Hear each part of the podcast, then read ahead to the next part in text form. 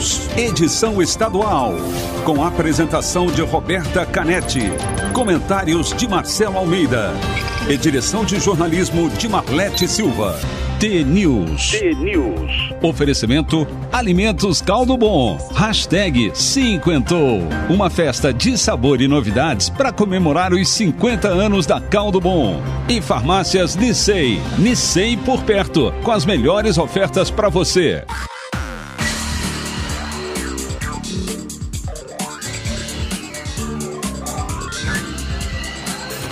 T-News.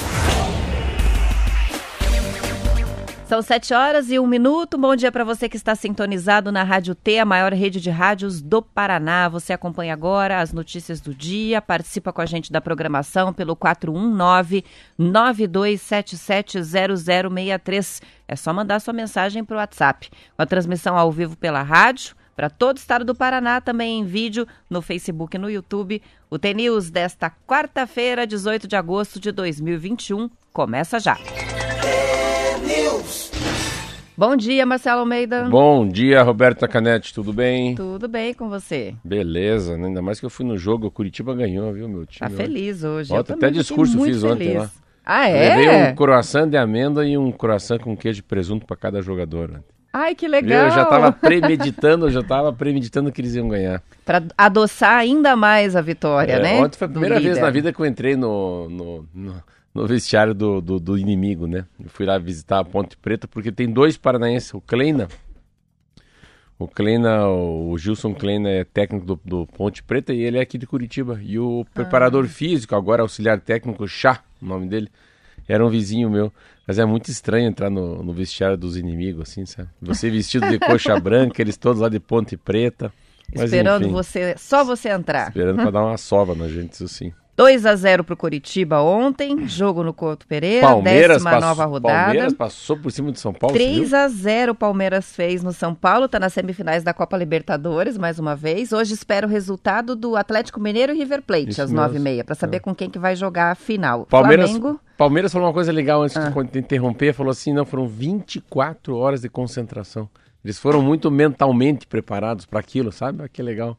Mais do que fisicamente, tecnicamente, você vê o que, que é a cabeça da gente. né? Emocionante, né? Os Isso dois times paulistas é, nessa disputa. O Flamengo hoje joga também é, pela Libertadores, eu só ia complementar isso, é contra o Olímpia às 7h15, então definições aí das quartas de final é, para ir para as finais da Libertadores. E o Coxa permanece líder com essa vitória por 2 a 0 Tá ótimo.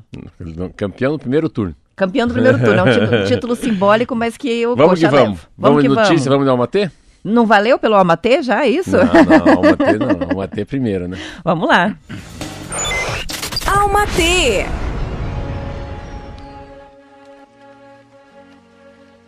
A inevitabilidade da vida às vezes assusta. A improbabilidade de algumas coisas que desejamos e sonhamos às vezes intimida. Mas não seria então essa grande magia? O que precisa ser descoberto, o que precisa ser sentido, vivido, aprendido e absorvido pela nossa alma e coração? Não seriam os caminhos mais difíceis também os mais bonitos e significativos no final? Graças aos momentos que mais nos causam medo, descobrimos o quão corajosos podemos ser. Graças às dificuldades e desafios, descobrimos também nossa habilidade. Nossa habilidade de agir, de lutar, de persistir, de insistir, de superar e transmutar. Se pararmos para pensar com carinho, veremos que nada é mais bonito do que experienciar e passear pelos caminhos nada lineares dessa existência. Se pararmos, se pararmos para pensar com carinho, perceberemos que nada é mais bonito do que estar aqui, agora, vivendo e sendo tudo aquilo que podemos ser. Vandiluz. Maravilhoso, uma lição de vida aí em forma de Almateia hoje. São 7 horas e 5 minutos, participações que já vão chegando dos ouvintes pelo 419-9277-0063. Como é que tá o tempo na sua cidade? Vai fazer calor? Curitiba hoje, pelo jeito, vai ser um dia quente. Ainda não está, né? Temperaturas amenas, mas uma previsão de quase 30 graus à tarde, nesse veranico que deve seguir até o fim do mês. O governador Ratinho Júnior comemorou ontem em uma cerimônia o fato do Paraná ter alcançado uma marca de 80% da população adulta vacinada com a primeira dose ou com a dose única contra a Covid. No planejamento da Secretaria de Saúde do Paraná, esta marca seria alcançada daqui duas semanas. A comemoração feita pelo governo do estado pode causar alguma confusão, Marcelo, então vale esclarecer. E no caso da Covid, a imunização só é alcançada com a segunda dose ou com a dose única.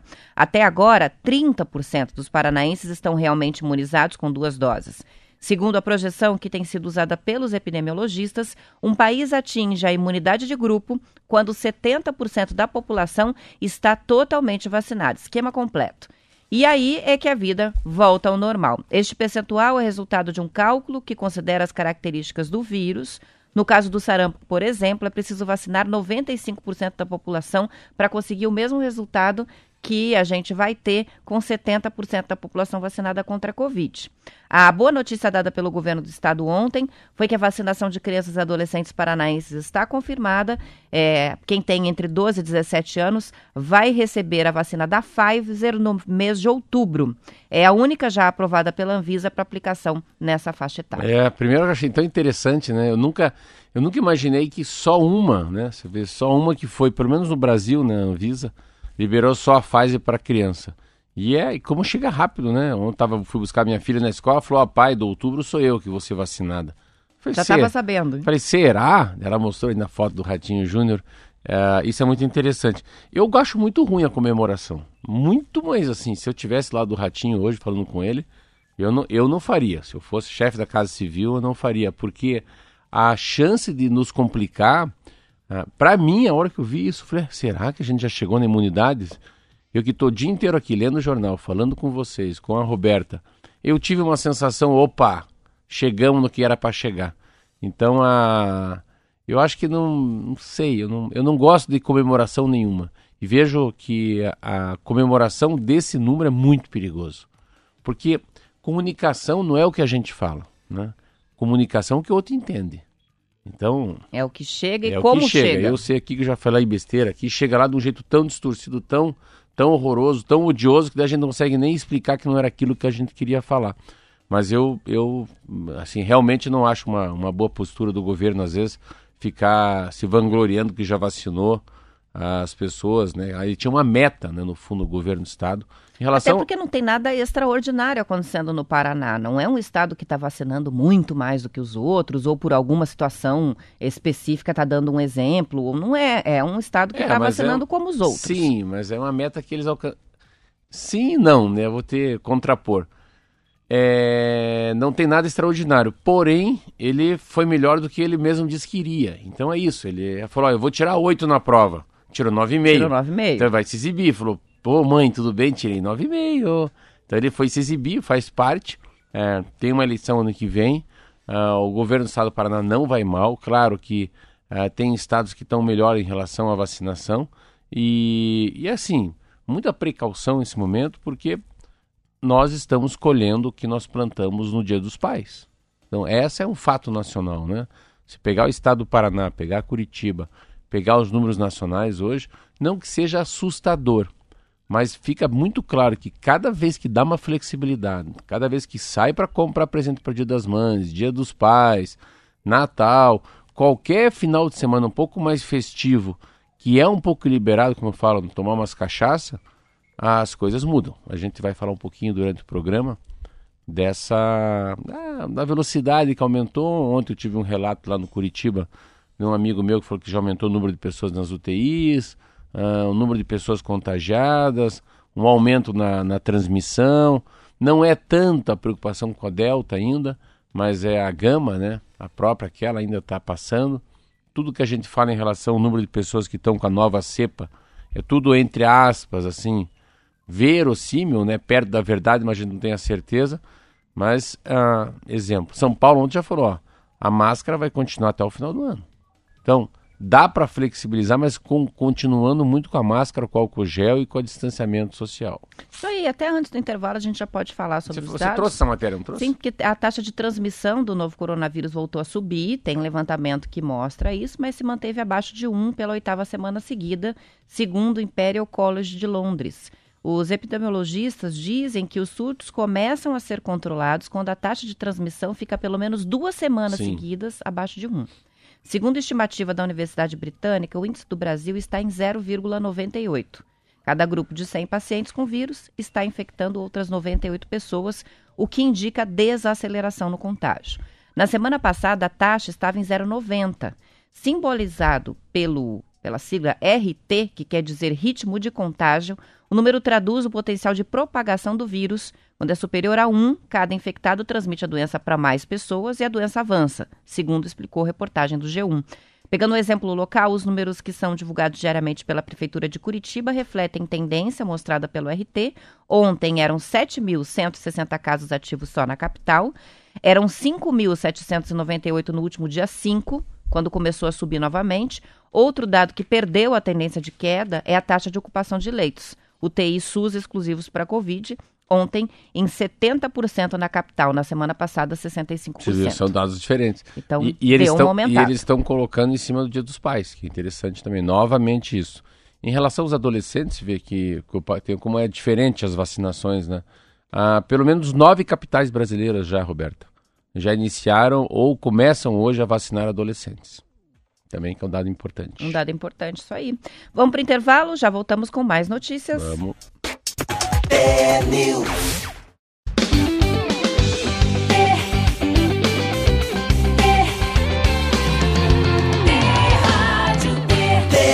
News. São 7 horas e 17 minutos. Ficou aí, antes do intervalo, a gente falava sobre os números da Covid. Ficou aí no intervalo uma discussão, É, né, Marcelo, discussão. que a gente a estava levando sobre a questão das, aqui, eu da- falei dos com- leitos, né? Eu falei com o Márcio Martins também que essa coisa que a gente tinha que ver. Eu sempre tenho uma dúvida, se são os leitos só de UTI, quando eu falo 70% de ocupação, 65, 80, né? Isso é uma coisa. Parece que Curitiba os dados são muito próximos da verdade, né? A gente estava discutindo eu o Márcio no telefone aqui com a Roberta, porque ah, em alguns estados do Brasil foram desativadas várias UTIs, né? Então, assim, não pode desativar e fazer a mesma conta, assim, você tem que comparar. Então, você tinha 100 leitos, então, 100 leitos, você tinha 70 pessoas. Então, tá bom, você tinha 70% de ocupação com 100 leitos. Se você diminui para 50 leitos e deixa lá 40 pessoas, você fala, peraí. Então, assim, não, tem que comparar o número de leitos que tinha com o número de leitos que tem, né? Se eles reduzirem... Porque daí não é piora, né? Aí a- a- o índice de ocupação pode ser aumenta, maior, é. mas o número não, Se né? você corta leitos da, da Covid e mantém o mesmo número de pessoas na, na UTI, aumenta muito o percentual. Aí dá uma impressão que a gente tem uma, uma pandemia que está solta. Porém, mudando um pouco do assunto, você vê a Israel, Israel que era o melhor exemplo do mundo, a gente deu aqui, lembra? Israel a gente falava assim, de que boca cheia aqui. Israel está indo para Eles já largaram com um percentual acelerado, né, de, de vacina Mas tal, já né? largaram os bets lá. Já estão indo para a terceira. Estão indo para a dose de reforço com todo mundo, muito forte. E Não, mas o mais tudo legal, foi feito não foi suficiente, o mais né? legal é Nova Zelândia. Nova Zelândia é muito louco, porque tem uma primeira-ministra que é muito boa. Eu vi hoje uma matéria que tem uma pessoa. E eles fizeram lockdown, né? Você viu isso? Vi. Não, falei? Um caso É, confirmado eu li. depois de seis meses e aí é lockdown. Eu falei, é muito... Eles não dão nenhuma Eu chance. Até né? falar, ela tá muito Loki. Eu fiquei impressionado com essa mulher, assim, positivo. Meu Deus, tem um caso. É um país, eu acho que agora não vou lembrar de quantos milhões de habitantes, é pequeno. E é Nova Zelândia. Mas ela tá falando em fazer lockdown no país porque chegou uma pessoa com a Delta, Roberta. Com a variante Com a Delta. Variante Delta. Isso aí. São 7 horas e 19 minutos. A Agência de Defesa Agropecuária do Paraná e a Polícia Civil do Estado estão investigando casos de adulteração de fertilizantes na região oeste e divulgaram ontem um alerta aos produtores. Um laudo confirmou fraude em produtos apreendidos lá em abril pela delegacia em Marechal Cândido Rondon.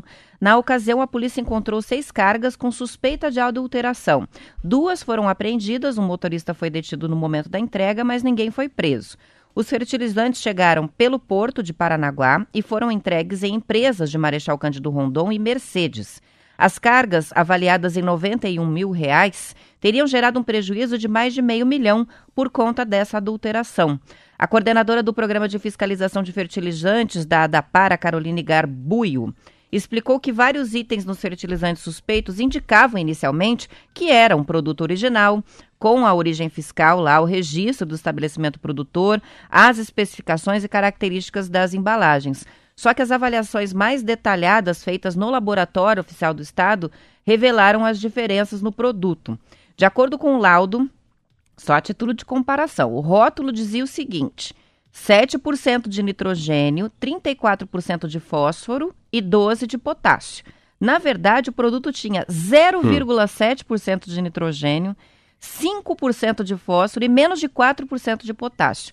Em 2019, a Dapar atendeu um caso parecido de adulteração em Toledo e também em Cascavel. Os agricultores compraram 200 toneladas dos fertilizantes que foram produzidos por uma empresa idônea, foram vendidos por estabelecimentos registrados, mas a suspeita é que eles adulteram no transporte.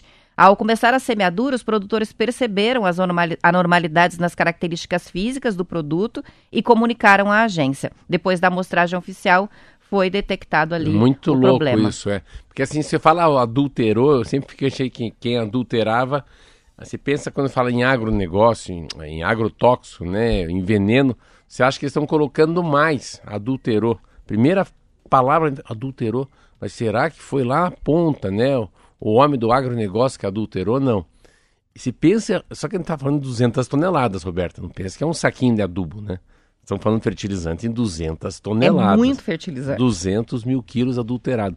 Mas é adulterado com umas taxas próximas de zero. Então, assim, você imagina é, o quanto perde né, o agricultor em colocar uma, um produto desse adulterado que não faz diferença nenhuma, né? É a mesma coisa que colocasse só apenas a terra. Eu não entendo de agronegócio, mas imagino o desperdício. E, e te, essas corrupções, é muito interessante, vou contar uma corrupção que teve há muitos anos atrás, quando eu era diretor de trem, eu não entendia. Eu não, eu, eu não, tem corrupção que ela é tão inteligente que a gente não tem capacidade de entendê-lo. Sempre que eu falo que a inteligência da polícia tem que ser muito maior que a inteligência dos bandidos para a gente pegar bandido, né?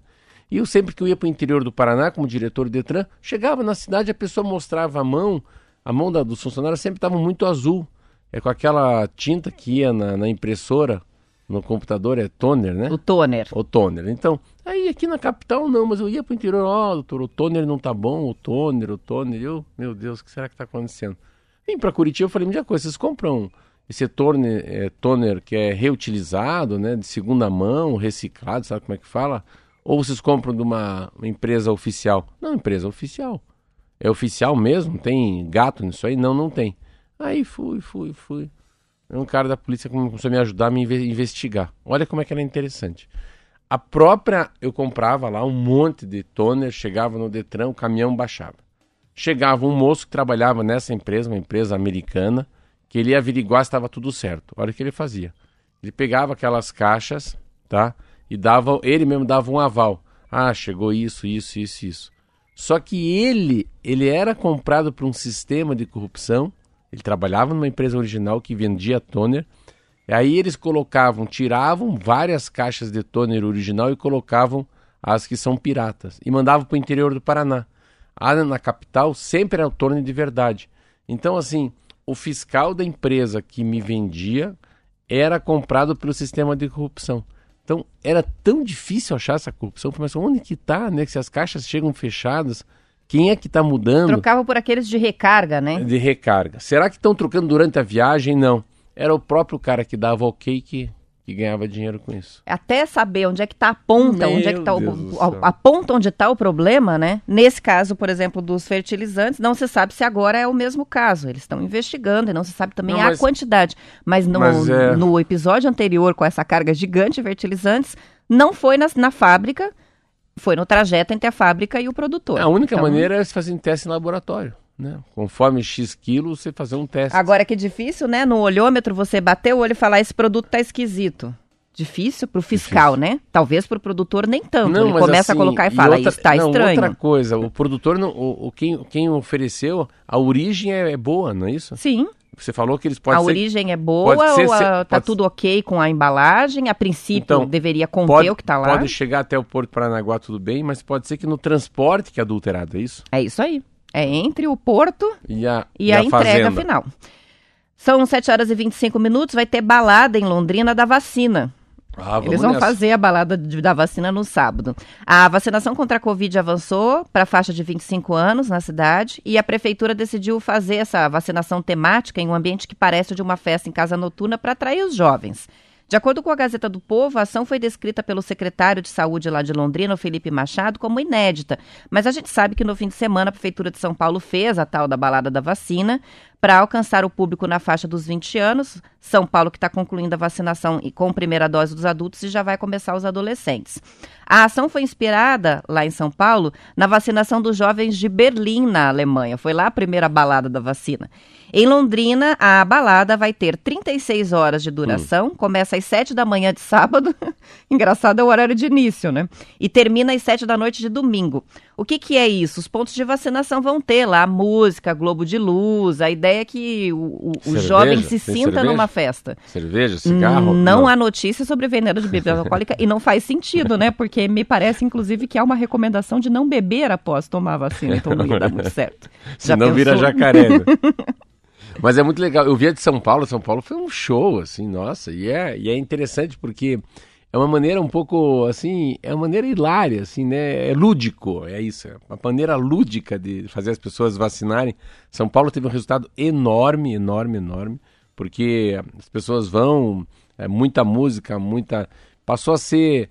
O, o negacionista vira uma comemoração. Acho legal, acho que essa coisa da balada tem uma uma sensação de comemoração da vida, né? Do, do renascer, da esperança, da fé. Eu achei bem legal. E principalmente para os jovens, dá volta à vida social, né? Porque É. para eles o impacto é muito grande. O pessoal que é solteiro, que está com saudade das baladas, também é um lembrete de, olha, depois que todo mundo vacinar, vai ter balada de verdade, com cerveja, não é isso? É, isso mesmo.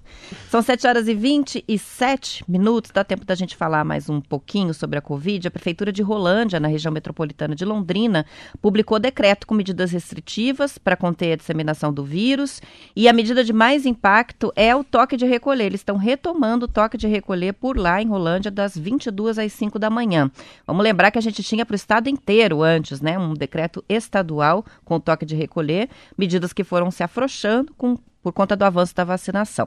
O comércio está liberado lá na cidade de Rolândia, entre 8 horas da manhã e 6 da tarde, enquanto em julho eram registrados 13 novos casos por dia na cidade, em agosto isso aumentou para 47 casos diários. Então eles tiveram um aumento muito grande de registros. O prefeito Ayrton Maistro atribuiu o crescimento ao Dia dos Pais, quando houve mais movimentação no comércio e os encontros familiares. Segundo a Secretaria de Saúde, Rolândia havia registrado até ontem 7.680 casos da Covid, 222 mortes. O município tem 67 mil habitantes. É muita morte.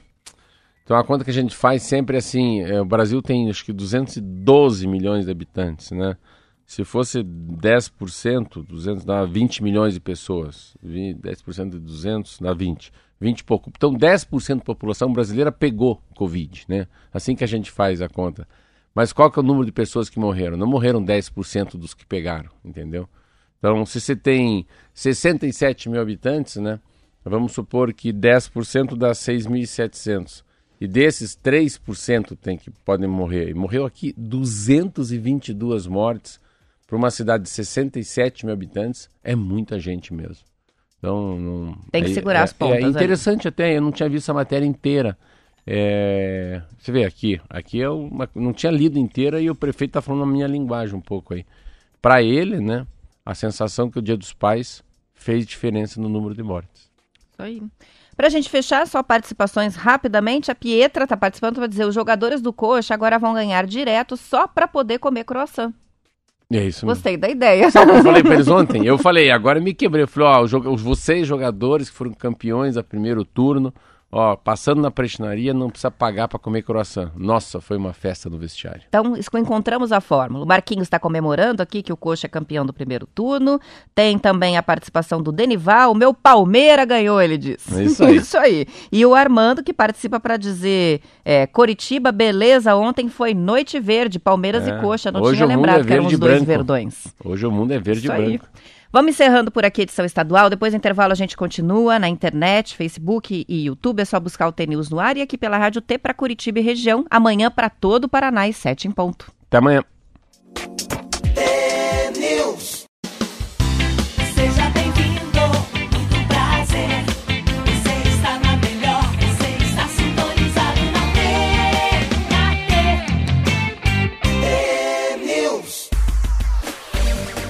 São 7 horas e 35 minutos. Um levantamento divulgado pelo Valor Econômico mostra que os lançamentos imobiliários das incorporadoras de capital aberto mais do que dobraram no segundo trimestre deste ano em relação ao mesmo período do ano passado. O lucro das incorporadoras no Brasil, Marcelo, cresceu mais de 15 vezes nessa mesma comparação.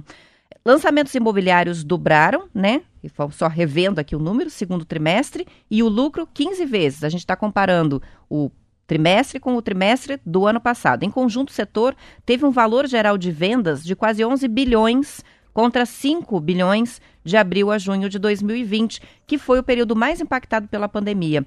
A reportagem mostra que, mesmo com repasses para os preços dos imóveis dos aumentos de custos da construção, a demanda continua bem aquecida.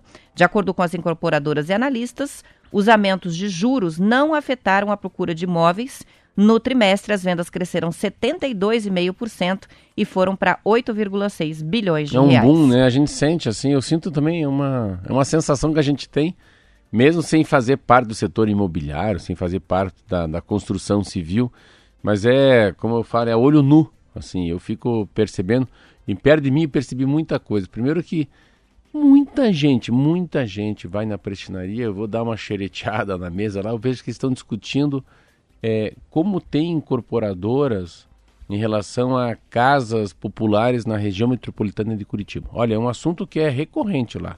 Eu vejo muito, já conheço até a cara dos empresários que trabalham com isso. Muita, muita gente. Uma outra coisa, eu vou dar um exemplo para você. Então, eu estou procurando um apartamento para porque eu tenho três filhos.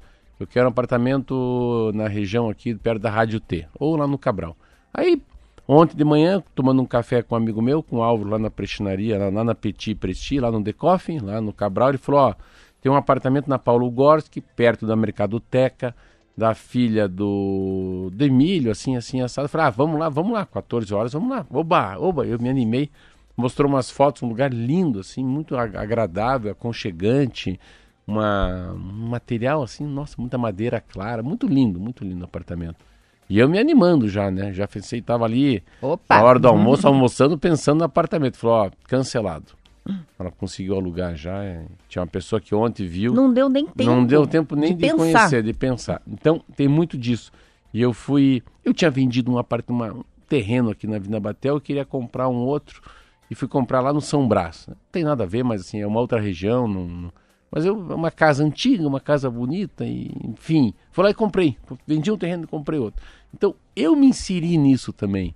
Então, ao mesmo tempo que eu compro, vendo um terreno e compro outro, ao mesmo tempo que eu, que eu acabo vendo as pessoas falando sobre negócio, ao mesmo tempo que eu vejo a própria, meu próprio negócio que eu tenho com o Fábio aumentando as prestinarias, reformando as prestinarias, reformando uma calçada, eu vejo como tem um boom de material de construção. Eu estou percebendo isso, né? Ontem um, um, homem chamado Folador, o nome dele, até ele é primo do Folador, foi me oferecer uma chácara. Então, esse assunto está muito, assim, sabe, está muito mais do que carro. Está movimentando, está é, girando, vamos né? reformar a casa, vamos trocar imóveis. um telhado, ó, oh, tem uma chácara, o que, que, você acha disso? Reforma, compra e venda, lançamento, compra na planta, né? E olha, nessa você, matéria... Você trabalha, né? Você, você trabalha comunicação, lembra que você falou assim, não é, Marcelo, tem um lançamento... Aí lançamento de coisas que a gente não entende bem. Eu vou aqui me dar o rótulo de meio, de meio burrinho, porque é, tem, é, tem tantas, tantas palavras, tantos agregados, é, tantos certificados nessas novas edificações que às vezes até me complico um pouco. Então, em relação a essa sustentabilidade, em relação aos vidros que são, como fosse o vidro aqui da rádio, né? Que você não, não ouve nada. Anti-ruído. É, é, sem, um... é, que faz também o isolamento é. acústico e o isolamento térmico, que e faz tem conforto selos térmico. agora. Sim. Sabe que não tem selos, assim? Tipo assim, teu carro tem airbag não tem airbag. Aí teu carro tem isso não tem isso no prédio. Ou não, teu carro tem é, ele é automático ou é mecânico. Então, eu fico vendo os lançamentos, quando alguém me passa alguma coisa de lançamento de apartamento, de alto luxo principalmente, é, veio, é cheio de selo. Tá quase que nem as geladeiras que vem com aquele Isso. adesivo ali de Procel, eficiência. Procel, é, é. mas é Procel. E é a eficiência que eles estão martelando muito. Os prédios têm que vir eficientes agora. Então, assim, não desperdiça água, aproveita a água da chuva, tem painel de captação de energia solar, Tem tem, controle de vazão. Não, aqui, ó, nessa rua atrás da gente, eu tava vendo lá Pina, Piná, tem horta. Você vê, Horta. O cara tá no batel, num, num edifício de alta qualidade, de um valor caríssimo, metro quadrado, mas tem o mundo rural lá dentro. Mas é que a questão do verde mudou completamente a visão, né, é, no mercado imobiliário. O verde hoje é o prédio de alto padrão é o que tem bastante verde, é o que tem é, área de garden que chamam É, de o que- jardins, que essa tem tá por dentro. hein? é o Isso, que tem que cara de casa, né? é que tem cara de casa. Teve uma coisa E- que e, você- Inclusive o design é o eco chique, né? Coloca muita planta em É, tudo. Então é o é. momento do, do- isso aí. É com chique, vai dar nome de carro. É isso Eu mesmo. achei uma coisa interessante, quer ver o que você está dizendo? Você vê como as coisas mudam. Eu estava vendo uma planta esses dias, eu gosto muito de ver planta de, de apartamento, de casa. E aí, o que. Antigamente, será que eu estou enganado? O primeiro andar não era o andar mais barato. Era o andar mais barato, o mais caro é na cobertura, o oitavo andar, o sétimo. Hoje não. Tem um andar de baixo, tem garden. E tem garden, vamos falar a verdade, mas tem jardim. Tem jardim. Então, assim, como ele tem um espaço maior, é mais agradável, pode até ter uma piscina, ele vale muito mais do que o segundo, terceiro ou quarto andar, entendeu? Isso mesmo. É que nem o conceito de cobertura. Tem muitos prédios hoje, de inclusive de alto padrão, não tem a, a, a cobertura para você viver, porque usa o, o rooftop que chama, né, a parte de cima ali para colocar academia, vista panorâmica, é coisas que podem ser usadas de uso Ah, compartilhado. Então é- também é uma tendência que é um uso mudou, né? comum, né? E aí, o, o- o- na no lugar da cobertura, se oferecem apartamentos assim, que tem o jardim, que tem, às vezes, é um duplex com um uso é, melhor dos espaços. E aí pode ser primeiro andar que não faz tanta diferença. Lógico que a vista sempre valoriza o imóvel, né? Mas não é mais aquela coisa lacrado, né? Que o primeiro é mais barato e o último é sempre ali, mais ali caro. onde que era o grupo da minha família, Grupo Serra Almeida, foi vendido um terreno na Vina Batel, que eu soube. Não, não sei por quanto, não sei nada. Mas ontem um cara estava me dizendo assim que ele acha que vai ser um muito lindo aquela região que foi vendida na Vicente Machado, do Grupo Serra Almeida, porque ah, ele estava me explicando que mudou o zoneamento. Ele estava me explicando, muito legal. E que agora vai poder construir prédios de seis andares, onde só poderia construir prédios de dois andares, casa. Então você vê o que, que a, a mudança que faz uma lei que é aprovada na Câmara Municipal, pensa isso. Muda tudo, inclusive obras viárias que vão vir, né? é, como Isso. Hum. consequência do crescimento, logo que os prédios começarem a subir ali, né? Muda o comércio. Exatamente. Muda o comércio. Muda muita coisa. Eu acho é muito interessante essa coisa da. A gente falou muito, muito aqui durante a pandemia, né, Roberta? Eu lembro que as obras não pararam, né? Lembra? A gente até fiquei assim, falei, pô, mas pô, tudo para e não para a obra. Meio estranho isso. Mas eles foram tocando, Foi tocando. considerado um serviço essencial e foi um mercado que, mesmo com o dólar alto, com todo o problema né, das commodities que ficaram muito, ou até escassas no mercado, tipo cobre, né? Eles deram conta de, de, de cons- constru- constru- é, continuar construindo e continuar vendendo e lançando. Essa matéria do valor, só para a gente fechar, ela diz o seguinte: em São Paulo, não sei se é, tá- se é a mesma coisa que está acontecendo aqui, por exemplo, em Curitiba, mas em São Paulo, no estado todo em geral, ainda tem muita coisa que vai acontecer agora nesse último trimestre, porque teve muita incorporadora que segurou os lançamentos. Estava sabendo que estava aquecendo, estava sabendo que estava quase no momento, mas seguraram os lançamentos, principalmente de alto padrão. Então a gente vai ter provavelmente um fim de ano ainda mais aquecido na construção civil. Foi um setor que foi pouco abalado pela Foi. pandemia, no fim das Agronegócio contas, e né? construção civil. Isso aí. São 7 horas e 43 minutos. E falando em obra, foram abertos ontem, Marcelo, os envelopes com as propostas das empresas que estão interessadas em fazer a recuperação da Orla de Matinhos. Essa obra aí que está no papel há muito tempo e não sai dali. Ao todo, o Instituto Água e Terra, órgão ambiental que é vinculado ao governo do estado, recebeu 62 manifestações de interesse. Quatro empresas apresentaram propostas de preço para dar continuidade nos processos da concorrência pública. São elas o consórcio sul catarinense, consórcio Orla Matinhos, consórcio Sambaqui e o consórcio Nova Matinhos. Quando eles colocam quatro empresas, não, são quatro grupos de empresas, porque é tudo consórcio. As propostas agora vão ser avaliadas pela comissão responsável pela licitação. Vamos lembrar só o que, que é essa obra. É uma obra que está dividida em duas etapas. Na primeira, eles vão revitalizar 6 quilômetros entre a Avenida Paraná e o Balneário Flórida, um orçamento de quase 400 milhões de reais. Vão instalar guias correntes, dois headlands. Eu vou até ver o que, que era o headland. São cabeceiras, né, promontórios que avançam no mar, assim, ocupando um espaço de terra. E um espigão, que é uma estrutura perpendicular à costa, que parece um pier gigante, assim, né, que vai invadindo porque, porque o mar. invadiu, né, ele comeu um pedaço da praia. Isso, e, e esses, essas estruturas, elas contêm é, o avanço da sedimentação para que, é, por mais tempo, o mar continue lá, para que a areia não invada e não encurte de novo é, muito rapidamente. Então, tem uma explicação... Hum é, de engenharia. O land, land é de land, land é terra, né? Isso. São cabeças, cabeças de, terra, de, terra, né? Mas é, é, deve ser uma coisa como fosse para conten, com, contingencioso, contingenciar, né? É, segurar um pouco mais a, a entrada da, dessas, do mar que chegou e alcançou faz tempo, vem alcançando e comendo calçada lá em Matinhos. O que é. eu acho disso, assim, é, tem, tem obras, assim, que é, é a minha coisa que você viu alguma vez Cabeça de Bacalhau? Não. É, isso aí, é Cabeça de Bacalhau. Essa obra, aquela É, cabeça de bacalhau. Tinha um ditado que falava antigamente, é, nunca viu, nunca viu o cabo eleitoral. Falava, se, você nunca viu o cabo eleitoral da Aníbal Cury, você nunca viu cabeça de bacalhau, se você já foi no enterro de anão, umas coisas assim. Mas coisas que nunca é, se é, viu. Mas é, nunca se viu, é isso. Essa é. Mas a, é meio cabeça de bacalhau, porque é, primeiro que tomara que não. É sempre interessante, né? Tomara que não seja uma obra que comece exatamente no verão, né? Essas coisas que eu acho terrível prefeito começa a pintar a cidade no dia 22 de dezembro, né? Ou cortar árvore, ou começa a arrumar calçadão, né? Começa a fazer obra bem quando está um milhão de pessoas no litoral paranaense. Que não seja uma obra que se inicie em dezembro, né? Que esse dezembro é um dezembro diferenciado, hein? Se tiver aí a, a tal da imunização de rebanho, vai ser um verão muito com muita gente. E mais uma vez, uh, tomara que o, o, que o litoral tenha um pouco mais de carinho. Eu, lá anos atrás, assim, foi muito, uma conversa muito boa que eu tive com o Jaime Lerner sobre o litoral. O Jaime Lerner era um cara que tinha uma capacidade de pensar fora da casinha. E ele, num café com ele, ele me falou, Marcelo, não, o litoral tinha que fazer tudo menos ligado ao, à água. O litoral tinha que ser um, um parque de diversão. O litoral deveria funcionar de, de janeiro a dezembro, independentemente da água e do sol. Porque o litoral é muito curto, a água é turva, Santa Catarina é muito mais é muito mais límpida a água, a temperatura já muda. E o Paraná é muito estreito, então deveria ter um grande parque de diversão, deveria ter festas folclóricas, é, hotéis maravilhosos para quem não gosta de praia. Eu achava tão lindo isso.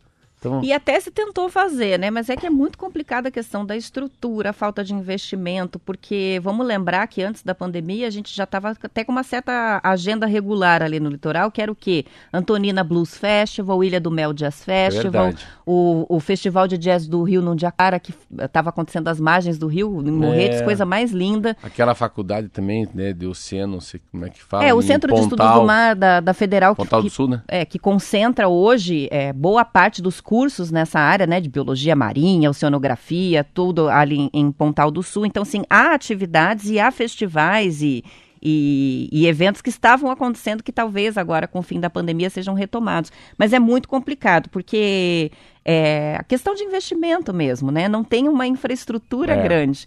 Então mas, o assim, turista mas vem, é, mas não encontra é, uma coisa mas, assim muito bem programada, mas é, muito mas ela, ela, deve ser uma praia. Você também tem, tem que tirar isso. Eu tenho, eu Fiquei durante 10 anos indo para Ubatuba, fazem 10 anos.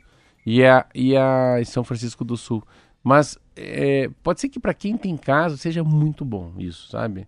Uma praia pacata, praia do jeito que tá, meio careia, meio caindo aos pedaços, a rua que, que na, na temporada chove e enche de água. Pode ser que a gente esteja mexendo numa coisa que não é para mexer. Que as pessoas que têm seu lote, sua casa, seu geminado, estejam muito felizes. Isso aí. Só para complementar, então, a obra, eu falei da primeira, da primeira fase da obra, né, que é esse pedaço bem mesmo em, em Matinhos, é, mas vamos lembrar que Matinhos não é só a região ali de Caiobá, que tem toda aquela é, faixa. Eu, eu tenho dificuldade de entender, sabia? É, toda aquela faixa da PR-508, da, da Alexandra Matinhos, aquilo um é tudo gran, Matinhos. Um grande pedaço de Praia de Leste até Matinhos é Isso, Matinhos, né? é tudo Matinhos ali. E ali também tem obra. Essa segunda etapa, ela vai da, do Balneário de Flórida até Santa Etienne, que é justamente ali na, na PR-508. O, é uma etapa que tem uma previsão de investimento de 500 milhões e o projeto está incluindo ali ciclovia, pista de caminhada e corrida, pista de acessibilidade, calçada. Eles vão fazer o serviço de engorda da faixa de areia. É, por meio de aterro hidráulico, estruturas marítimas semirrígidas, canais de macrodrenagem, redes de microdrenagem, então é uma obra estrutural e uma revitalização urbanística da orla marítima, inclusive com plantio de árvores nativas. Então vai mudar a cara mesmo das praias da região de Matinhos. Também estão incluindo nas obras a melhoria da pavimentação na região. Prazo de conclusão, assim que a empresa vencedora for anunciada e for assinada a ordem de serviço, 32 meses. Vai ser rápido. É, né? Porque é uma obra estrutural, né? Vai mudar toda a cara Tomara. de Matins. Boa sorte pro Ratinho, tomara que dê. Você vê como a- você fala assim, PR 508, agora é verdade. A PR 508 vai lá da estrada da 277 até Praia de Leste. A PR 407 sai lá da estrada Alexandra Matinhos, cai direto em Caiobá ali. E a PR 415 é uma PR que, que é na frente do mar. Aqui, E tá tem bom. uma correção aqui, ó, que o Mário está nos ajudando dizendo o seguinte: Santitiene já fica na PR 412. O Mário que é de Curitiba. A 508 é a Alexandra Matinhos. É até 412. Então é 508, 407 e 512? 412. 412. 412 acho que é na frente da praia, entendeu? Não. Se você, se você chegar em Praia de Leste e virar à direita, daí aí, aquilo é 412. Isso, essa é a que, que eu tava. Quando eu falei 508, eu tava querendo dizer a 412, sim. Porque essa que é a faixa de areia. 508 é o acesso, né, a Matinhos, pela, depois da BR-277. Você sabia que cada número tem um significado? Ah, é? Não? Não. Não, devemos trazer isso. Eu sei que, o, que, a- que uma delas é, tem o nome de um engenheiro, se não me engano é Argus Tarrain. Ah, sim, sim, não, não. Não, mas eu queria Mas dizer pra essa você... é até a- o trevo de Praia de Leste. Não, não, eu queria dizer pra você por que, que uma estrada é... Por que, que é 400 ou 500? Eu não sei. É, por que, que é 500, por que, que é 116? É porque elas cortam a, a- a cidade, o estado, o país na linha vertical, na linha horizontal ou diagonal. Então por isso que é 277, 2 é uma coisa, 1 é outro, 4 é outro. O início, a primeira letra da- das estradas significa como é que ela corta a cidade, o estado ou o país. É um código praticamente É numérico. um código, é bem legal. Puxa vida, bem curioso. Cultura inútil. Cultura inútil. São 7 horas e 51 minutos. A gente já traz mais cultura inútil depois do intervalo. News.